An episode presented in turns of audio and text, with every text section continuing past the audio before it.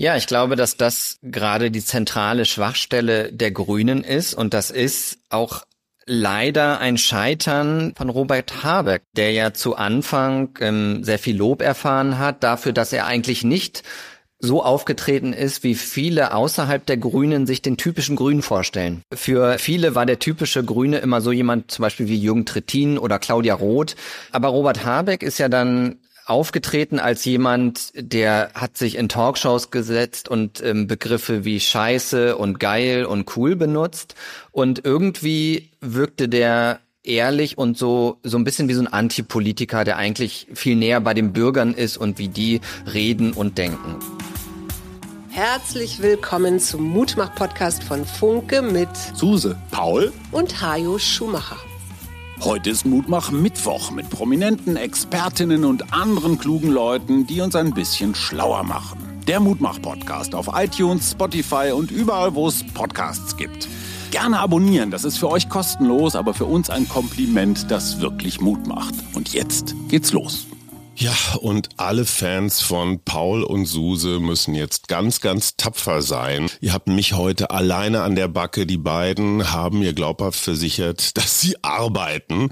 Und das hier ist ja keine Arbeit. Das ist ja Freude und Erkenntnisgewinn. Und ich freue mich ganz besonders, dass ein Landsmann zu Gast ist. Johannes Hilje, Dr. Johannes Hilje. Hallo, herzlich willkommen. Hallo, Hajo Schumacher. Vielen Dank für die Einladung. Freue mich sehr hier zu sein und fühle mich jetzt so ein bisschen wie der Arbeitslose in der Runde. Weil du sagtest, alle anderen, die nicht hier sind, arbeiten. nee, nee, du bist der Experte. Ach so, okay. Heute ist mal wieder ein, ein Lernmittwoch, weil ich von dir tatsächlich wissen möchte, was hat es mit der AfD auf sich? Wir haben in den letzten Wochen immer wieder Umfragen gehört, 17, 18, 19 Prozent, mehr als die Grünen, mehr als die SPD, zweitstärkste Kraft im Land. Und man fragt sich, was genau ist da los? So ganz viele Angebote bekommt man ja nicht. Ist das eine vorübergehende Erscheinung, weil jetzt gerade mal ein bisschen schlecht performt wird in der Ampel oder erleben wir da was Dauerhaftes, Johannes? Naja, schon da muss man differenziert darauf antworten. Das, was wir, wie du ja zu Recht sagst, gerade so in der äh, massenmedialen Debatte nicht so bekommen, die differenzierten Antworten. Da wird ja äh, die Ursachenforschung nach dem AfD-Hoch meiner Wahrnehmung nach nicht nach so ganz strengen politikwissenschaftlichen Kriterien vorgenommen. ähm, so der waagerechte Zeigefinger ist da so das Messinstrument, ne? Die, die anderen sind schuld. Mhm. Aber erstmal, um deine Frage zu beantworten, ist es tatsächlich so, dass wir bei der AfD mittlerweile ein doch recht stabiles äh, Stammwähler-Klientel haben, was man so auf etwa zehn Prozent beziffern kann. Und die sind auch für andere Parteien nicht mehr wirklich zu erreichen. Die sind von der AfD überzeugt und ähm, können sich eigentlich nicht vorstellen, irgendeine andere Partei zu wählen. So, das ist Punkt eins. Und Punkt zwei ist, dass sich auf diese zehn Prozent je nach gesellschaftlicher, ökonomischer, sozialer Stimmungslage dann weitere Sympathisierende dazu tun. Und wir haben jetzt eine Situation, die ich ja als einen äh, multiplen Verunsicherungskontext ähm, bezeichnen würde, der dann dazu führt, dass aus unterschiedlichen Gründen dann doch eine höhere Anzahl an Wählerinnen und Wähler, zumindest in den Umfragen aktuell sagen, ich würde der AfD meine Stimme geben, die aber entweder von anderen Parteien kommen, oder vorher gesagt haben, sie wählen gar keine Partei, also die sogenannten Nichtwählerinnen und Nichtwähler. Wobei auch bei denen meine Vermutung, sehr viele dabei sind, die wahrscheinlich vorher schon mal AfD gewählt haben. Denn die AfD hat bei der letzten Bundestagswahl 2021 ja Stimmen verloren. Sie ist damals von ungefähr 12 Prozent auf 10 Prozent abgerutscht und sie hat einen Großteil ihrer Stimmen, das waren über 800.000, ins Lager der Nichtwählerinnen und Nichtwähler verloren. Und die können aber jetzt ähm, in diesem, wie ich es gesagt habe, Verunsicherungskontext ein Stück weit wieder mobilisiert werden. Und ich fasse diesen Verunsicherungskontext mal zusammen. Das reicht von der Gender-Debatte bis zum, in Anführungsstrichen, Heizungshammer. Das reicht von Krieg und Putin bis hin zu Erdogan. Äh, also es ist so ein Mix aus kulturellen, internationalen, nationalen Phänomenen. Du hast im vergangenen Jahr deine Dissertation veröffentlicht, dass wir der AfD Kommunikation und kollektive Identität im Rechtspopulismus. Wie stark ist dieses Wir? Hat die AfD das Wir irgendwie so, ja, ich sag mal, fast äh, gehijackt für sich? Also ist da mehr Wir als woanders? Ja, die AfD ist eine äh, wirklich klassische rechte Identitätspartei. Und man muss sich einmal vergegenwärtigen, wie solche Identitäten ausgebildet werden. Solche kollektiven Identitäten, sagt man dann ja, wenn es sich um eine Gruppe handelt. Und die ähm, entstehen eigentlich durch so eine doppelte Bewegung. Und zwar aus der Benennung von Gemeinsamkeiten innerhalb dieser Gruppe. Und zweitens, und das ist bei der AfD nochmal wichtiger, durch die Abgrenzung zu anderen Gruppen. Und wir sehen, dass dieses Wir der AfD, du sprachst gerade auch diese kulturelle Dimension schon an und kulturelle Verunsicherung, dass das Wir der AfD vor allem ein kulturelles Wir ist, das sich über eine kulturelle Bedrohung durch andere definiert. Das muss man, glaube ich, einmal erklären, weil das sehr mhm. abstrakt klingt. Aber wir haben ja gerade zwei zentrale Themen, die auch dazu führen, ähm, dass äh, eben dieser AfD-Umfrageaufstieg die darin begründet liegen. Das kann man in den Umfragedaten sehen, dass Migrationspolitik und eben die Energiepolitik, Klammer auf, Heizungsgesetz, Klammer zu, ähm, die entscheidenden Themen gerade so sind für die AfD-Sympathisierenden. Und die kulturelle Bedrohung, aus der jetzt so eine kollektive Identität steht, kann man an diesen beiden Themen sehr gut ablesen. Denn es ist einmal ähm, die kulturelle Bedrohung, die vermeintliche kulturelle Bedrohung, muss man sagen, von außen durch Migranten. Und die AfD schafft es ja tatsächlich, ähm, ihrer Klientel vollständig oder zumindest teilweise glaubhaft zu machen, dass so etwas wie ein Bevölkerungsaustausch anstünde, dadurch, dass hier äh, Menschen von außen in unser Land kommen. Deutschland schafft sich ab, ne? wenn wir mal den Thilo Sarrazin-Titel äh, zitieren. Genau, und das Entscheidende ist dann für die AfD, dass ja vielleicht Deutschland irgendwie als Territorium zwar noch weiter existiert, aber die deutsche Kultur mhm. abgeschafft wird. Dadurch, dass Menschen aus anderen Kulturkreisen zu uns kommen und das, was die AfD dann so als äh, typische deutsche Kultur mit eben bestimmten Ernährungsgewohnheiten, mit einer christlichen Ausrichtung auch, ähm, mit einem bestimmten, mit bestimmten Vorlieben auch ähm, für Mobilität beispielsweise. All das würde verloren gehen und sei bedroht durch ähm, die, die von außen dazukommen. Das ist die ähm, kulturelle Bedrohung von außen. Und jetzt gibt es verstärkt, vor allem natürlich durch diese Transformation der Gesellschaft hin zur Klimaneutralität, eine Bedrohung auch von innen. Und die kann man eigentlich so zusammenfassen, nach Lesart der AfD, dass die Eliten, sprich die jetzige Bundesregierung, die Ampelregierung, durch ihre, ähm, durch ihr Bestreben, das Land zur Klimaneutralität zu führen, quasi ökodiktatorisch den Lebensstil, den kulturtypischen Lebensstil der Deutschen umformen will hin zu einem grünen, klimagerechten Lebensstil, was dann aber tatsächlich die AfD als Abschaffung des kulturtypischen Lebensstils den sie mit äh, diese Schnitzel, Billigflug und tatsächlich so banalen Sachen äh, versucht ähm, sozusagen auf den Punkt zu bringen.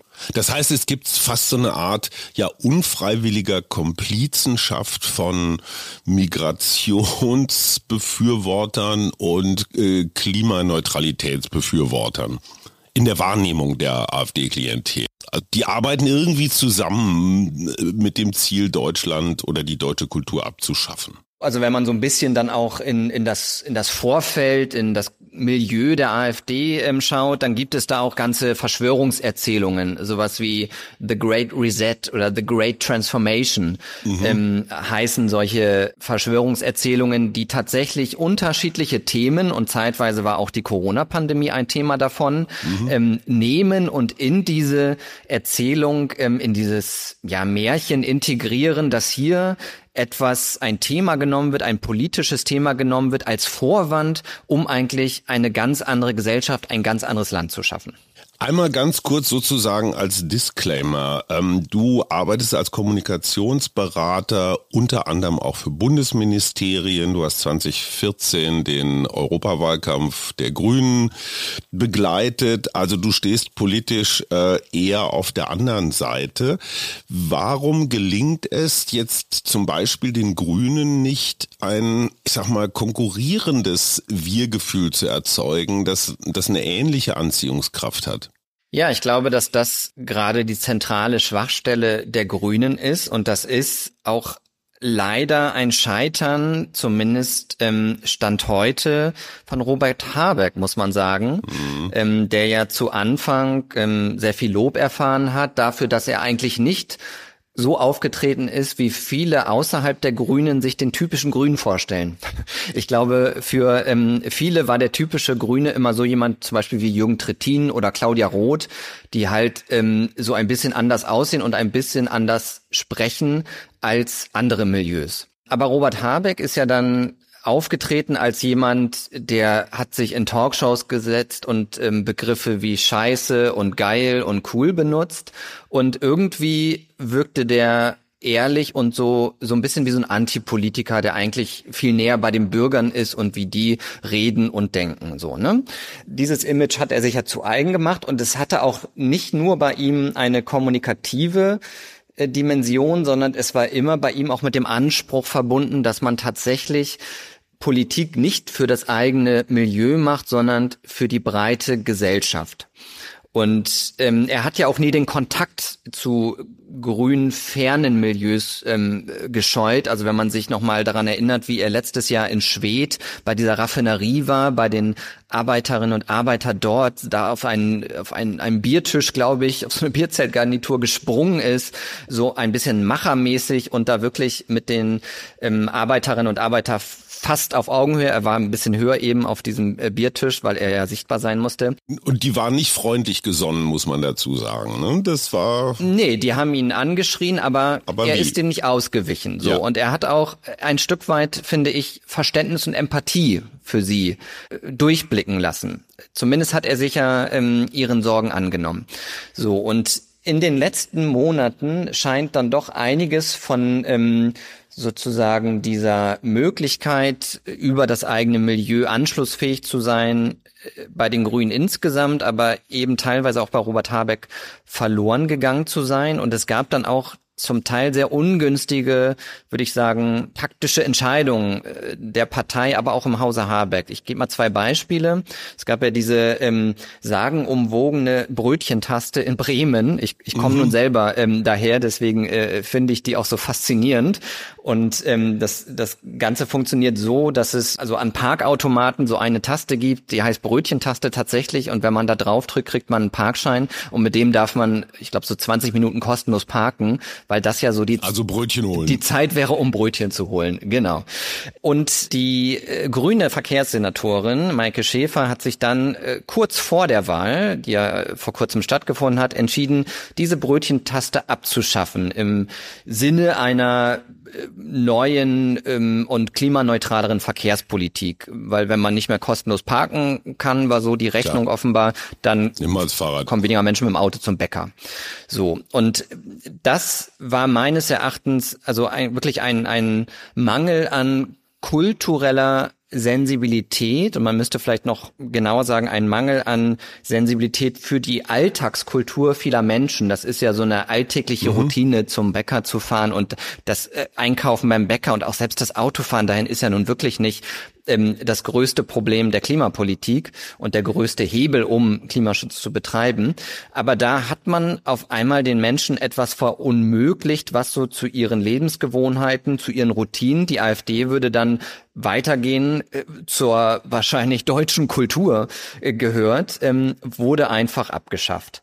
Ähm, und da äh, hat man, glaube ich, so ein Symbol gesetzt und so ein Signal gesetzt als grüne Partei, dass man eigentlich doch sehr weit weg ist von der Lebensrealität vieler Menschen, die nun mal eben mindestens am Wochenende gerne Brötchen kaufen morgens und dann vielleicht auch nicht Sonntagmorgens um acht sich aufs Fahrrad setzen, sondern dann vielleicht bequem ins Auto.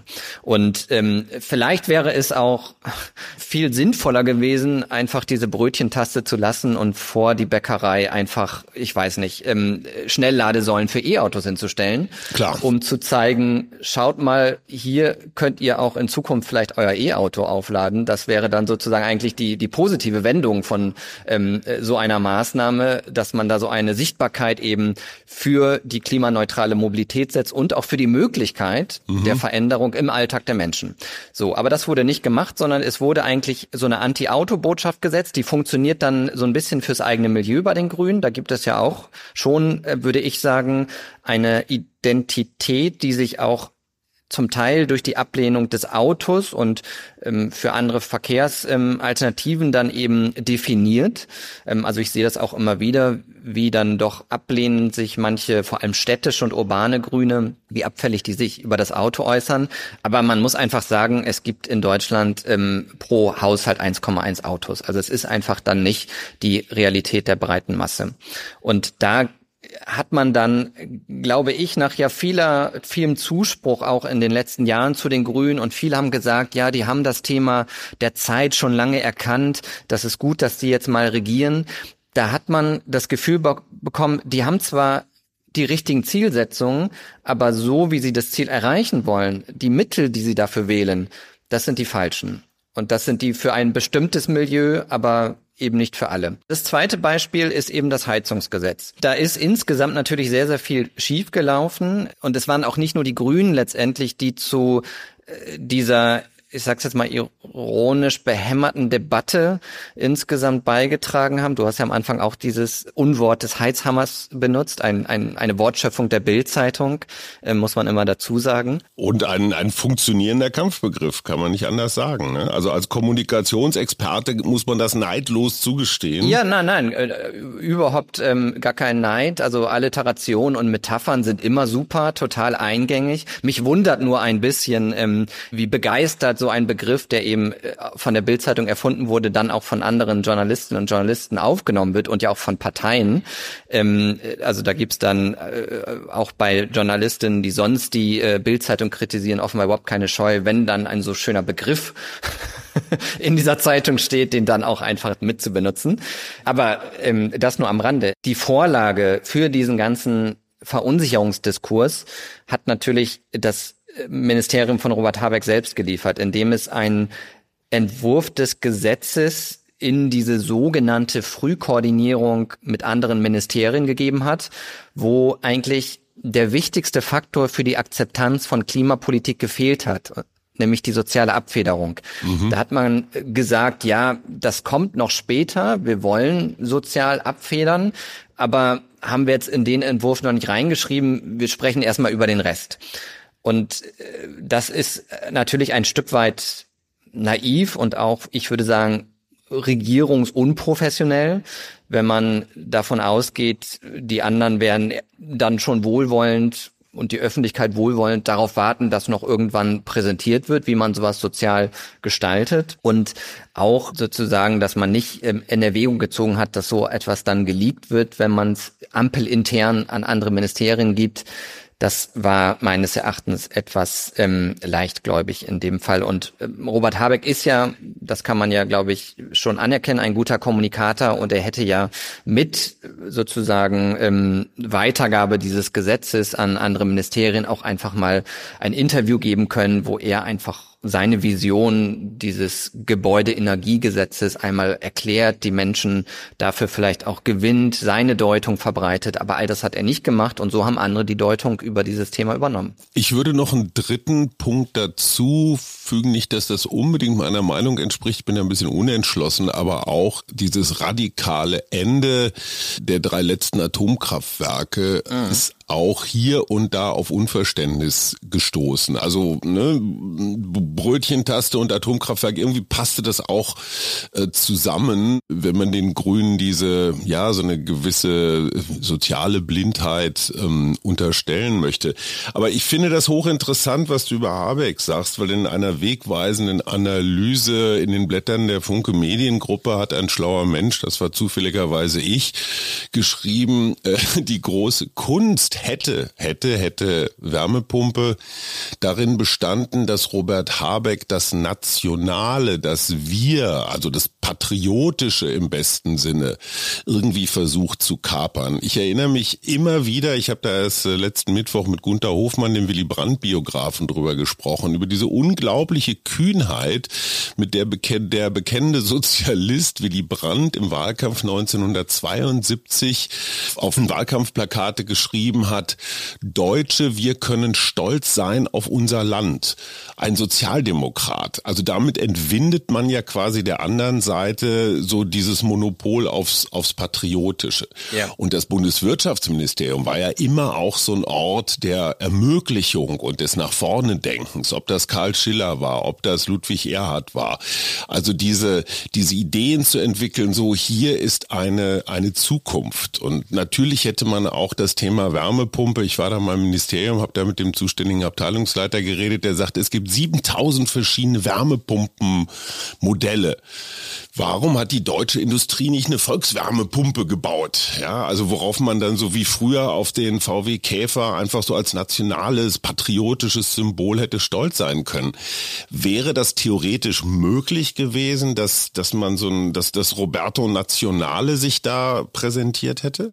Also ich finde erstmal deine Analyse total zutreffend und ich bin auch da sehr oft anderer Meinung als andere Wahlkämpfer. Also du hast es vorhin gesagt, ich habe auch mal einen Wahlkampf geleitet, aber Wahlkämpfe werden in der Regel strategisch so aufgesetzt, dass sie vor allem das eigene Milieu aktivieren und mobilisieren soll. Also mhm. Stichwort Brötchentaste. Und das ist aber eigentlich nie dazu geeignet, dass eine Partei wirklich wächst bei einer Wahl. Wachstum erzeugt man dadurch, dass man ja über das eigene klassische Wählerklientel hinaus äh, Menschen begeistert. Und dazu muss man aber dann eben auch deren Sprache sprechen und deren Werte ansprechen. Und deswegen, ich kann dem etwas abgewinnen. Also ich glaube, dass insgesamt es natürlich auch schon ähm, eine gewisse Schwierigkeit der Deutschen gibt mit dem Patriotismus. Also man darf es auch nicht überstrapazieren, Völlig finde klar. ich. Ähm, das ist in dem AfD-Milieu, die machen jetzt diesen Monat gerade den Stolzmonat im, im, als Gegenpunkt zum Pride Month. Ähm, das ist aber natürlich wirklich nur in deren kleiner Sippschaft, sage ich jetzt mal etwas abfällig, dann anschlussfähig. Also wir wissen ja immer noch, dass die Deutschen auch ein bisschen hadern so mit ihrer nationalen Identität. Ich glaube, und da glaube ich, kommen wir auch am Ende zusammen, weil du eben sagtest, ähm, äh, Bundeswirtschaftsministerium und was da schon eigentlich so Wegweisendes geschaffen wurde, es ist ja auch tatsächlich die soziale Marktwirtschaft, die da ähm, geschaffen wurde. Und da gibt es ja tatsächlich, das ist so ein wirklich, würde ich sagen, deutsches Narrativ, die soziale Marktwirtschaft. Ne? Das ist, da können sich alle von CDU, SPD, FDP, Grünen und ja, bestimmt auch ein Teil der Linken und auch AfDler hinter versammeln und sagen, ja, das ist ein richtiges Konzept. Und äh, man hat sich ja tatsächlich auch vorgenommen im Bundeswirtschaftsministerium jetzt unter Habeck diese soziale Marktwirtschaft zu einer sozial-ökologischen Marktwirtschaft weiterzuentwickeln. Das ist ein sperriger Begriff und da muss man vielleicht auch noch was Besseres finden. Aber das ist ja, finde ich, im Ansatz erstmal richtig, dass man jetzt im Grunde Ludwig Erhard in klimaneutral ähm, oder Ludwig Erhard enkelfähig macht, sage ich jetzt mal so. Zumal ganz kurz nur der der Historiker Herfried Münkler äh, hat ein Buch geschrieben, Die Deutschen und ihre Mythen, und hat gesagt, gerade weil es keine, ja, patriotische Erzählung nach dem Zweiten Weltkrieg gab, ist die, die Kernerzählung der Bundesrepublik Deutschland genau diese wirtschaftliche, diese soziale mhm. Marktwirtschaft. Ne? Also das ist, das ist mehr als nur so ein Konzept, das ist schon auch in der deutschen DNA drin. Und ich wundere mich, dass gerade der, der literarisch erfahrene Habeck es vermisst hat, da ja das Narrativ, die große Aufbruchsstory draus zu machen, ist doch eigentlich eine Einladung. Ja, das sehe ich auch so und ich glaube, das hatte man sich auch eigentlich mal vorgenommen. Also ich ähm, bin wie du auch im Gespräch mit den Leuten da in dem Ministerium und das war immer auch das Ziel und es wurde aber dann gerade dieses Konzept, man sagt im Wirtschaftsministerium einfach SÖM, also sozial-ökologische Marktwirtschaft. also finde ich finde ich großartig immer diese internen mhm. äh, Abkürzungen, die natürlich darf man draußen niemandem erzählen, dass da SÖM gesagt wird, aber ähm, äh, eigentlich wollte man da immer wirklich was mitmachen und es wurde dann aufgeschoben, Krieg, Inflation, Energiekrise, all das. Aber es braucht es noch und es braucht es auch deshalb, weil ich glaube und bin sehr davon überzeugt, dass eigentlich die Bundestagswahl, die jetzt mm, ja schon bald wieder ansteht, muss man sagen, 2025. Wir haben jetzt bald Halbzeit der Ampel. Die wird vor allem im wirtschaftspolitischen Feld entschieden.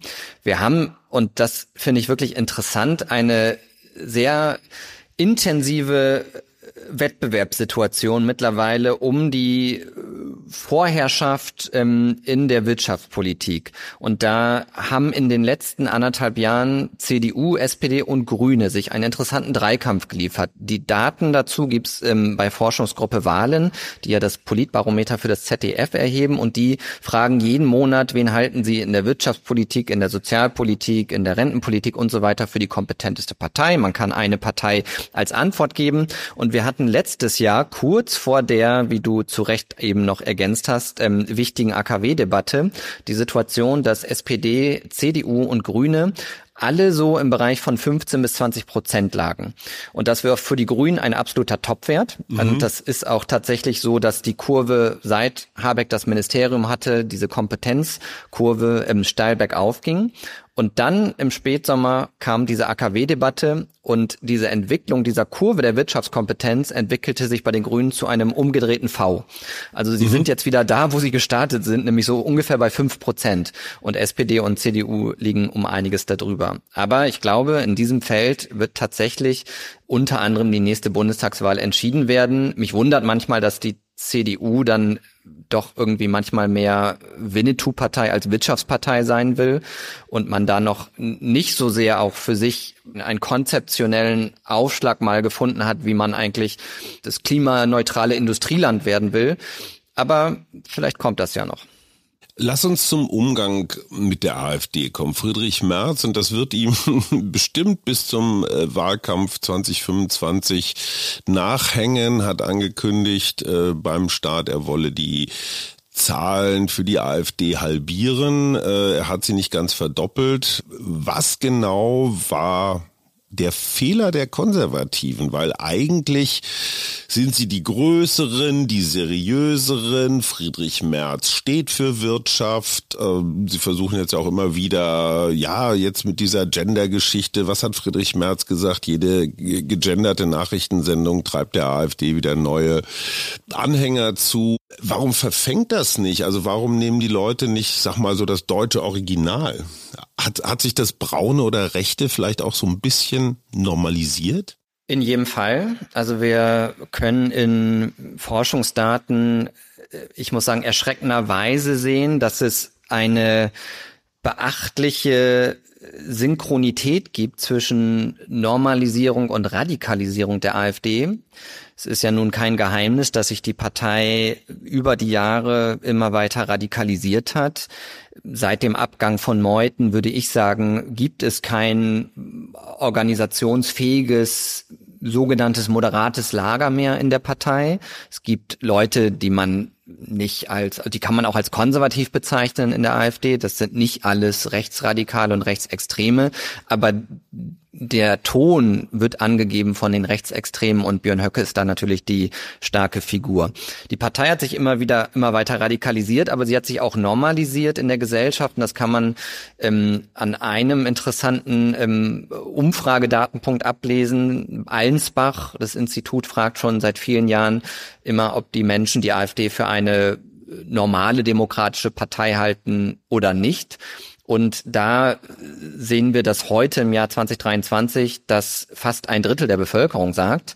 Und das waren noch vor so acht Jahren nur die Hälfte. Und das ist tatsächlich interessant. Und da muss man, finde ich, ein bisschen drüber nachdenken, wie das eigentlich sein kann, weil ja doch in der Öffentlichkeit das relativ klar gemacht wurde, auch durch die Handlungen des Verfassungsschutzes, dass diese Partei nicht nur ein Problem mit Rechtsextremismus hat, dass sie in weiten Teilen vom Rechtsextremismus wirklich dominiert ist. Und jetzt ruft Friedrich Merz bei dir an und sagt, Mann, Herr Hilje, Sie kennen sich so gut aus. Was sollen wir tun? Also es ist jetzt eine kostenlose Parteienberatung. Ich, ich, ich würde wahrscheinlich erstmal Albert Einstein zitieren. Der hat ja mal gesagt, die Definition von Wahnsinn ist immer wieder das Gleiche zu tun und andere Ergebnisse zu erwarten. Und das ist ja ein bisschen das, ähm, was man bei der Union sieht. Ähm, du hast es ja angesprochen, dieses im Grunde Bespielen dieser Kulturkampfnarrative der AfD. Also das war ja sozusagen so, so eine präzise Rechtsruckformel, die Merz da aufgestellt hat. Ähm, wenn in der Tagesschau oder wenn in einer Nachrichtensendung gegendert wird, wird, dann gehen 100 Stimmen oder hunderte Stimmen sogar an die AfD. Also mhm. ARD plus Gendern gleich AfD ist so die diese Gleichung von mhm. ähm, Friedrich Merz. Das sagt die AfD nun aber schon ja wirklich seit vielen Jahren, also dass das Gendern ähm, uns ähm, anerzogen werden soll, dass die vor allem öffentlich-rechtlichen Nachrichten uns umerziehen wollen, dass die alle ähm, linksgrün ohnehin eingestellt sind. Ähm, also das übernimmt Friedrich Merz ein Stück weit diese Erzählung. Und er hat da ja auch noch gesagt, ähm, es gebe ja ein eingeengtes Meinungsklima. Also eigentlich sei die Meinungsfreiheit eingeschränkt, steht dahinter. Und auch das ist so eine äh, klassische Behauptung ähm, der AfD. Ganz kurz, das heißt, du würdest sagen, damit setzt man oder bekräftigt man, popularisiert man diese AfD-Themen, holt aber keinerlei Wählersympathien, weil das Original sind halt die anderen. So ist es. Ähm, also okay. das Mainstreaming der AfD erfolgt ja vor allem durch ein Mainstreaming ihrer Positionen. Und weil aber nicht die AfD der Mainstream ist, äh, glücklicherweise noch nicht, aber eben die anderen Parteien wie die Union, das hast du ja eben zu Recht gesagt, wird das natürlich, ähm, glaube ich, auch sehr genau von Wählerinnen und Wählern wahrgenommen, die sich vielleicht irgendwie auch so dazwischen und auch so als so ein bisschen unzufrieden mit den etablierten Parteien. Das ist übrigens etwas, was sehr verbreitet ist. Populistische Einstellung, auch ähm, sehr pauschale, abwertende Urteile über die sogenannten Eliten und etablierten Parteien, die sind sehr, sehr weit verbreitet ähm, in der Gesellschaft. Das geht weit über das AfD-Milieu hinaus. Aber wenn solche Leute merken, dass ähm, eben die etablierten Parteien dann diese Erzählungen ja auch über diese sogenannten Eliten, das ist ja auch das, was Friedrich Merz in in seiner sogenannten März-Mail am Wochenende beschrieben hat. Es gebe da die normalen Leute auf der einen Seite und die Eliten auf der anderen Seite, die eben äh, einen engen Meinungskorridor herbeiführen würden, die gendern und so weiter. Das, dass wenn so etwas reproduziert wird, dann äh, wird ja das Signal gesendet, dann können die von der AfD ja gar nicht so fern liegen und so falsch liegen. Und die haben das ja sogar schon viel früher gesagt. Tja. Das heißt also, du würdest Friedrich Merz empfehlen, lass das. Also ein Finger weg von diesen Themen und jetzt sei doch mal wieder oder überhaupt mal ein vielleicht auch international ausgerichteter Wirtschaftsfachmann, der die anstehenden Probleme, die wir alle kennen, die vor uns liegen, jetzt besser angeht als die, als die Regierung. Ja. Wäre das die Strategie, diese Themen einfach gar nicht größer machen zu wollen? Also kurz gesagt ja und lang gesagt und nochmal etwas ähm, hergeleitet wir beobachten ja gerade in der Gesellschaft seit einiger Zeit so eine Hinwendung zum Materiellen, würde ich sagen. Die ökonomischen, die sozialen Sorgen nehmen zu durch Inflation, durch ähm, höhere Energiepreise. Auch, das muss man ehrlicherweise, finde ich, auch ähm, zugestehen, es gibt auch Konkurrenzempfindungen durch den Zuzug von Migranten in bestimmten Wohnungsmarkt. Äh, Gruppen in unserer Gesellschaft, die sowas wie Abstiegsängste haben. Die empfinden das schon als eine Konkurrenz um Arbeitsplätze, um Sozialleistungen und so weiter. Und wenn man das aber nicht anspricht und dafür Lösungen bietet, tut man etwas, was ich für einen großen Fehler auch der Ampel momentan halte, dann äh, verhindert man, dass diese sozialen Fragen tatsächlich materiell diskutiert werden und eröffnet die Möglichkeit der AfD, diese Themen kulturell zu diskutieren und dann eben zu sagen, diese Migranten sollen hier erst gar nicht hin, die, ähm, wie wir es vorhin schon besprochen haben, schaffen ja eh nur unsere Kultur ab. Und gleiches wird jetzt auch eben bei der Klimapolitik gemacht. Das ist ähm, etwas, was uns ohnehin nichts bringt, außer dass es uns ähm, einen neuen Lebensstil aufzwingt. Und eigentlich müsste die Antwort darauf sein, den Diskurs wieder zu den materiellen Sorgen hinzuleiten, auch von der Union und der CDU und der Ampelregierung und da gäbe es sicher Ansätze und Gelegenheiten für die besseren wirtschaftlichen und auch sozialpolitischen Konzepte entgegenzusetzen. Eine Frage, die mich auch als Journalist umtreibt, die Polarisierung der Gesellschaft, insbesondere befeuert durch digitale Medien, ist ja nichts Neues. Wer jemals auf Twitter war, der weiß, wenn man auch nur den geringsten Hauch von Verständnis für die letzte Generation äußert, ist man sofort linksradikal und ähm, wenn man sagt, naja, wer sich in strafwürdige Situationen begibt, der gehört halt auch bestraft und dann ist man gleich rechtsradikal. Ich finde, beide Positionen liegen irgendwo in der Mitte und man kann ja auch mal darüber reden. Ich habe den Eindruck, dass es manche Menschen das Gefühl haben, also wenn ich für das Verbrennerauto bin, wenn ich den Klimawandel jetzt nicht als super oberstes prioritäres Thema sehe, wenn ich vielleicht gerne mal eine Currywurst esse oder auch dieses Gendern komisch finde, dann bin ich automatisch rechtsradikal. Also ich habe den Eindruck, unsere unsere Debattenkultur schiebt Leute, die vielleicht ja am konservativen Rand der Mitte sind, aber schnell dann auch in so eine Ecke und vielleicht sagen Menschen dann irgendwann auch mal, ja, leckt mich doch, dann bin ich halt rechts. Das ist tatsächlich etwas, was man aus gerade aus so dem AfD-Milieu ähm, zunehmend hört. So ein, ein Stolzsein auf dieses Label auch nicht nur rechts, sondern rechtsradikal, weil es in, ein Stück weit als Ironie ähm, benutzt wird. Also wenn man sich so in den einschlägigen ähm, Shops mal rumtreibt, der des AfD-Milieus, so rechtspopulistisches Vorfeld, äh, dann gibt es da ähm, so T-Shirts, da steht drauf, wird der Bürger unbequem, ist er gleich rechtsextrem. Also da gibt es sozusagen so einen mhm. so einen spielerischen Umgang mit diesem Label, ganz genau das, was du gerade beschrieben hast.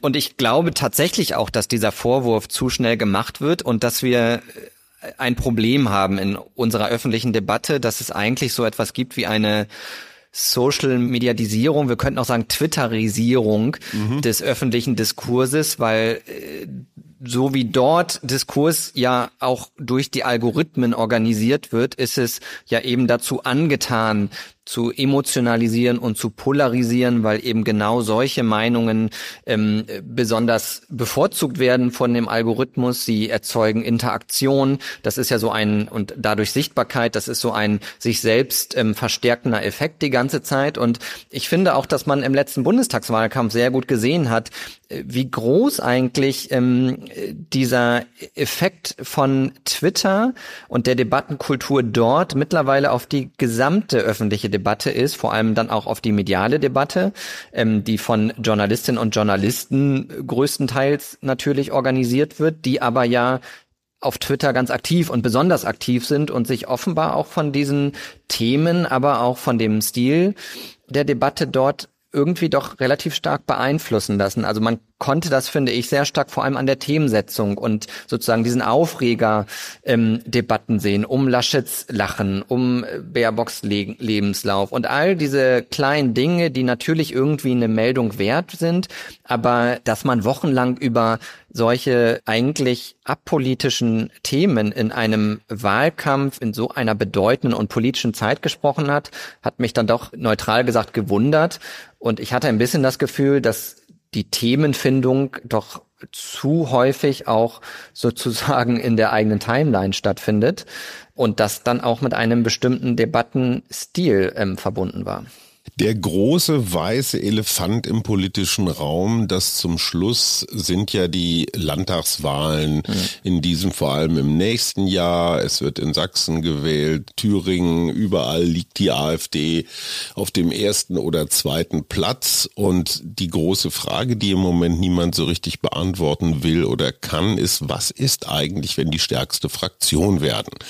Mit dem Argument, wir sind die Stärksten, hat Kai Wegner hier in Berlin noch argumentiert, argumentiert, dass eine Regierungsbildung eigentlich nicht ohne ihn stattfinden darf. Das gleiche Recht müsste man dann ja als guter Demokrat auch der AfD im, im Osten zu, zusprechen. Wie lange kann das gut gehen, dass die anderen Parteien immer nur so, naja, Anti-AfD-Abwehrkoalitionen schmieden? Das ist ja von der politischen Botschaft her ein bisschen dünne. Also kann man die weiter ignorieren oder kommt es irgendwann, auf der anderen Seite war es Mitte der 90er Jahre, Reinhard Höppner, Ministerpräsident von Sachsen-Anhalt, hat sich damals durch die äh, SED-Nachfolgepartei PDS tolerieren lassen. Also Glaubst du, dass es im Osten auch zu solchen Annäherungsmodellen kommt? Man muss ja nicht gleich koalieren, aber tolerieren ist so eine Vorstufe. Also geht das weiter mit der Normalisierung der AfD? Das wäre, wenn man sich ein bisschen über die Landesgrenzen jetzt hinweg bewegt, eigentlich die normale Fortsetzung dieser Entwicklung. Mhm. Zumindest sehen wir ja in Italien schon längst ähm, Rechtspopulisten und Rechtsextreme an Regierungen beteiligt, in Österreich ähm, seit vielen Jahren, in skandinavischen Ländern mittlerweile auch. Also das ist, so bitter das erstmal klingt, wäre das auch ein, ein, ein Nachholen einer europäischen Normalität, womit ich damit aber nicht sagen möchte, dass das wünschenswert wäre. Ähm, und ich glaube auch, man sollte alles dafür tun, es nicht so weit kommen zu lassen. Und man hat es ja auch als demokratische Parteien tatsächlich noch in der Hand. Ähm, denn wir wissen auch aus den anderen Ländern, und das gilt eigentlich für bisher jede westliche Demokratie, dass man äh, Populisten und Extremisten nicht dadurch entzaubert, dass man sie an der Macht beteiligt. Das ist ja oftmals so dann die Begründung, warum mhm. man das tut. Die sollen halt mal zeigen, was sie können. Und was meistens aber passiert ist, dass sie dann tatsächlich eben in den Institutionen auch politische Wirksamkeit entfalten, also tatsächlich auch ihren Wählerinnen und Wählern gegenüber endlich handfeste Leistungsnachweise äh, liefern können. Und das stärkt sie dann im Endeffekt langfristig nur. Also diese Integration in die Institutionen, würde ich sagen, äh, ermöglicht ihnen eine politische Wirksamkeit.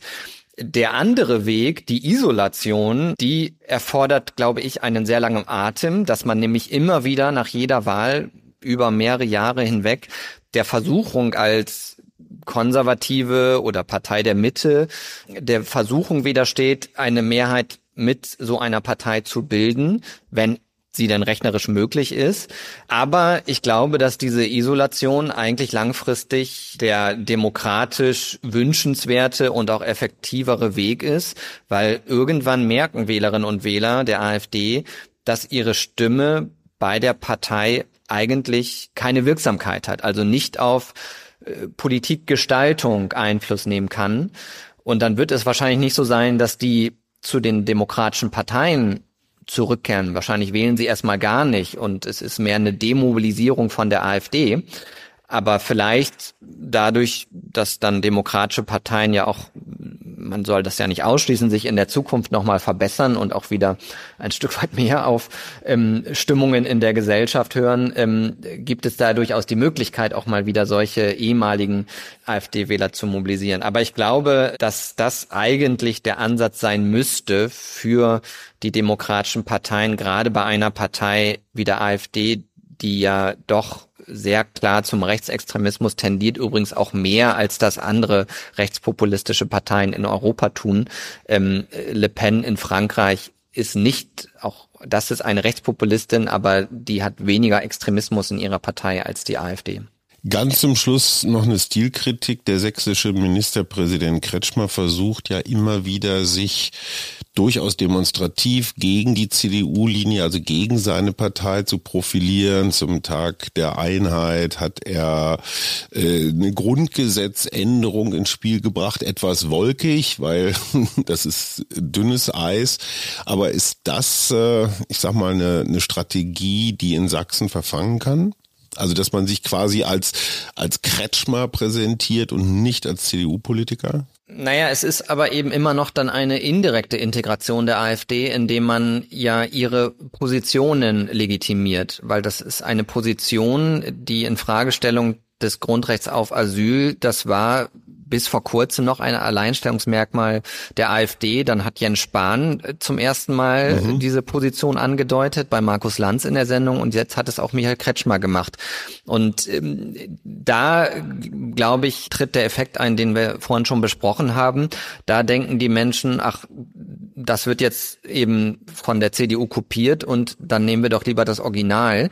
Also das haben wir auch tatsächlich nicht nur durch so anekdotische Empirie, sondern tatsächlich auch durch Studien in der Politikwissenschaft, internationale Vergleichsstudien wirklich als einen, ja, relativ deutlichen Beleg, dass diese Übernahme rechtspopulistischer Positionen einer konservativen Partei nicht hilft, sondern tatsächlich dem Original hilft.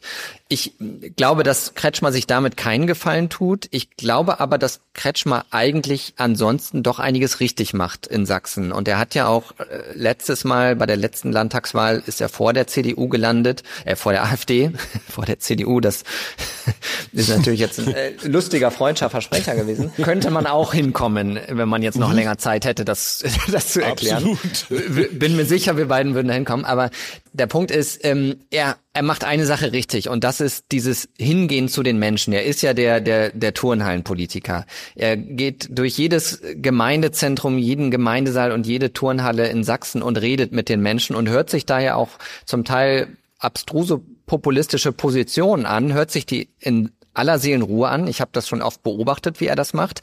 Und er reagiert darauf, nicht indem er den Menschen nach dem Munde redet, sondern indem er auch seine eigenen Positionen sachlich und ruhig und gut erklärt dagegen hält. Also er setzt sich mit den Menschen auseinander auf Augenhöhe und nimmt sie ernst. Das finde ich erstmal sehr gut, weil ich glaube, dass das tatsächlich ein Stück weit diese Distanz zu den etablierten Parteien, mhm. die ja in Ostdeutschland auch noch viel größer ist als in Westdeutschland, weil es da weniger Parteibindung gibt zu diesen ja bundesrepublikanischen Parteien, äh, CDU, SPD, Grüne und so weiter, dass er da eigentlich, dass der, dieser Politikstil von ihm richtig ist, die Position, die er einnimmt, teile ich nicht immer und die sind auch, glaube ich, nicht immer hilfreich, aber der Politikstil, der macht eben auch schon einiges aus. Und da finde ich, äh, ist Kretschmer in Teilen schon ein bisschen auch Vorbild für andere demokratische Kräfte.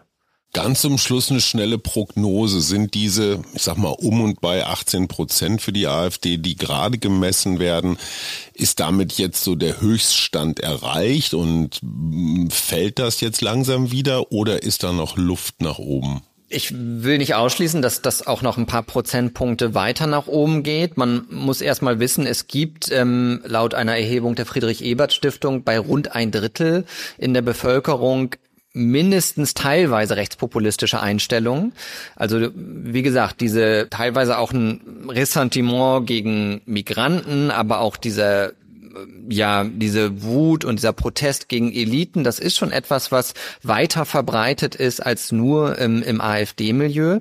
Deswegen kann das durchaus immer, wenn so Themen dann groß werden, wie diese Migrationsdebatte oder eben so ein Groll und ein, eine Wut über so ein Heizungsgesetz, dann kann das immer noch mal ein paar Leute mehr triggern, die dann zur AfD mal in den Umfragen zumindest wandern. Aber das sind eben keine Wahlergebnisse. Und ich glaube, da äh, sind wir auch noch nicht, längst nicht, dass die AfD das, was sie jetzt in den Umfragen bekommt, bei einer Wahl abrufen kann. Da würde ich sie also eher noch maximal wirklich bei 15 Prozent sehen. Und da würde ich sagen, erstmal ruhig bleiben, darauf konzentrieren, dass demokratische Kräfte sich etwas besinnen auch in ihren Gegenstrategien nicht nur auf die anderen zeigen, nicht nur äh, das Gendern in den Nachrichten verantwortlich machen, sondern vielleicht etwas fundierter analysieren, was die Ursachen sind. Ganz herzlichen Dank. Das war Johannes Hilje. Dr. Johannes Hilje hat promoviert zum Thema das Wir der AfD Kommunikation und kollektive Identität im Rechtspopulismus. Seit 2022 auch als Buch erhältlich. Dies hier eine klare Leseempfehlung. Ich gestehe, ich habe es noch liegen bin aber noch nicht dran gewesen, aber es ist vielversprechend, weil es viel erklärt. Und für diese Erklärung sage ich ganz herzlichen Dank, Johannes. Vielen Dank, war schön da zu sein. Ciao. Ciao. Das war der Mutmach-Podcast von Funke. Jeden Montag, Mittwoch, Freitag ganz frisch. Unterstützt uns bei steady.fm, folgt uns auf Instagram oder hinterlasst gerne eine nette Bewertung. Wir hören uns.